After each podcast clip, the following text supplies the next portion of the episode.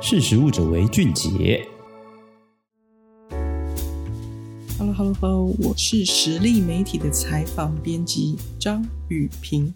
知道你有没有吃过或是认识石斑鱼呢？最近大家可能在媒体上稍微知道比较多石斑鱼的消息。比较无奈的是，跟去年的状况一样，跟凤梨啊、凤梨世家，石斑鱼也遭到一样啊，所谓的人为贸易障碍的一个状况。那石斑鱼呢，在台湾我们通常可以看到有两种。一种叫做龙胆石斑，另外一种叫做龙虎石斑。那台湾的石斑鱼呢，大部分哦，我们是作为出口用，主要出口的国家到中国啊、美国跟日本。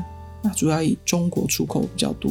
但其实呢，我们在十几年前出口到中国的石斑鱼大概有一亿吨。但是其实，在这几年，我们大概只剩下五千多吨不到。那其实每一年、每一年越来越少的状态。在今年的六月十三号，中国说不要再进口我们的石斑鱼了。那这个事件其实要回溯到去年的十二月的时候，中国海关其实他们就有通知说啊，因为验到了所谓的孔雀石绿跟结晶子，那这两个所谓的农药残留的状况呢，我们来了解一下这两个农药是什么。其实它是所谓我们在清理余温啊跟水的底土的一种消毒剂，它是非常非常有剧毒哦。如果说你的鱼塭里面有用这样子的药剂，你大概有二十年，你的鱼塭都清不掉。但也因为这样子剧毒的农药，其实吃到呃人体里面，其实是会有一些肝脏的病变。也因为这样子蛮严重的状况，台湾已经十几年没有在用这种禁药了哦，啊，是所谓列管的农药。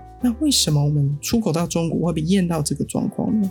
就比较事有蹊跷一点。那当然，台湾呢就很积极的去做这样子的检测。即使我们知道台湾应该不会有这样的状况，但是不可避免，鱼从产地捞起来会有所谓的搬运商，搬运的过程是不是有所谓混到的不同鱼种或者是其他国家的鱼送到中国？那检测出来的结果，我们通知给中国呢，一样是没有的。但是从去年到现在都没有任何的回音，突然之间就禁止台湾出口。那我们刚刚提到说，出口到中国主要大概五千多吨哦，以最近这几年的状况，突然之间我们台湾五千多吨的石斑鱼出不去了。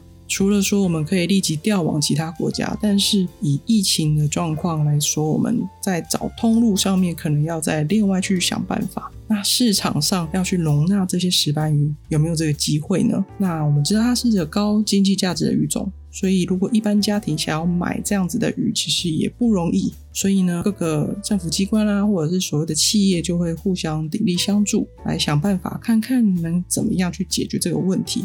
所以，主要养殖石斑鱼的县市啊，以高雄跟屏东为主。那在屏东县政府呢，他们最近跟台体合作，合力推广了一个叫做“铁石心肠”的午餐限量便当。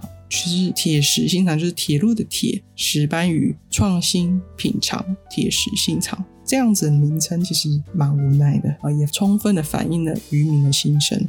那这五千多吨的一个存量突然之间哦停下来，对渔民的影响其实非常的大。即使我们政府啊或者企业互相的想办法，这些鱼呢要留在哪里？它必须持续的留在鱼塭里面去养殖喽。那养殖会需要什么？它需要吃东西。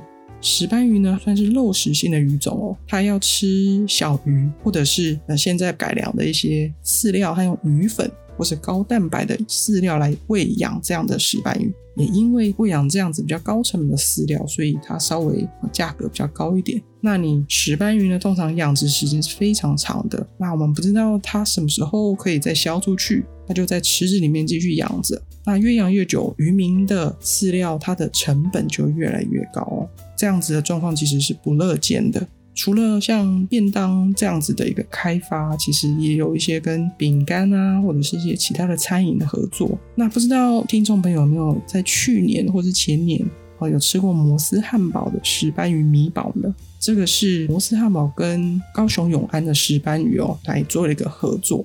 那我想要跟大家分享一下，就是石斑鱼呢，其实有一个很大的特色哦。就是它的鱼刺跟我们一般吃到的鱼，它的鱼刺的那个生长方向是非常不一样的。它是乱长的，它可能会有基本的骨架长出来之后，它会开始往不同的方向去生长。所以呢，要吃到像鱼排这样子的米堡，它的加工过程就非常的不容易哦。那在永安鱼会这边，他们有成立一个新的符合食品安全规格的初级加工厂。那摩斯汉堡就是跟这个鱼会来合作。那我曾经就访问到永安鱼会里面加工厂里面专员哦，他在处理这个鱼排，他跟我分享说，就是因为这个鱼刺生长的状况非常不容易。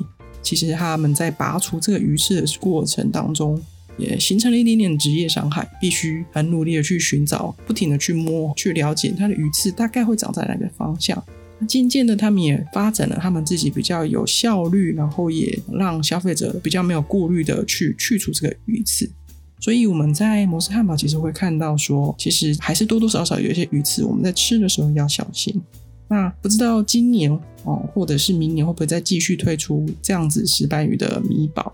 啊、呃，来一起挽救我们石斑鱼的产业。那今年呢，大家应该多多少少会在市场上看到一些啊、石斑鱼的切片啊、冷冻的石斑鱼块啊，或者是石斑鱼排，或者是一些比较不同规格的石斑鱼。那这样子其实大家比较稍微有机会去吃到，不然通常它都是比较隐藏在一些啊、海产店里面，或是比较高档的餐厅里面哦。那借着这个机会，其实我们也可以去思考到说。石斑鱼的养殖到达我们手上这样子鱼片鱼块的这个状态，那不知道大家对于石斑鱼有没有一个想象？它是长怎么样子？它长得就很大只。如果以它是在海里面生长为主的话，它是野生的状态，它可以长到非常非常大，大概可以像海豚这样子的大小吧。那是我们在啊、一般鱼温哦室内或者是啊、所谓的在海上的箱网养殖的状态，它的大小其实。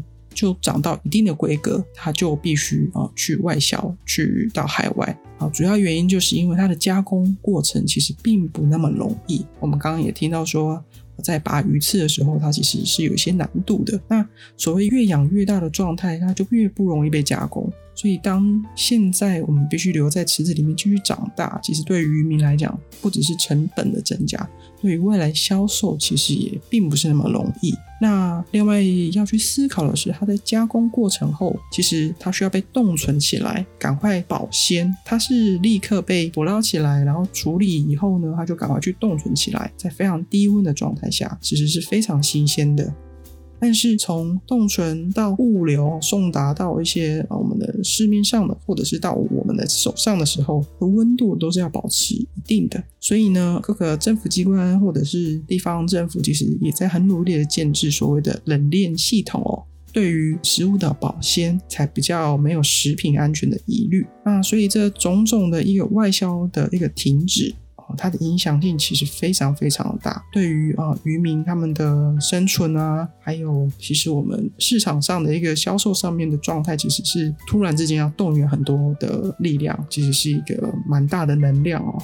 那希望今天大家对于石斑鱼最近的新闻有一点点的认识，那也可以用我们的行动来支持一下石斑鱼。好，谢谢你的收听，我们下次空中见。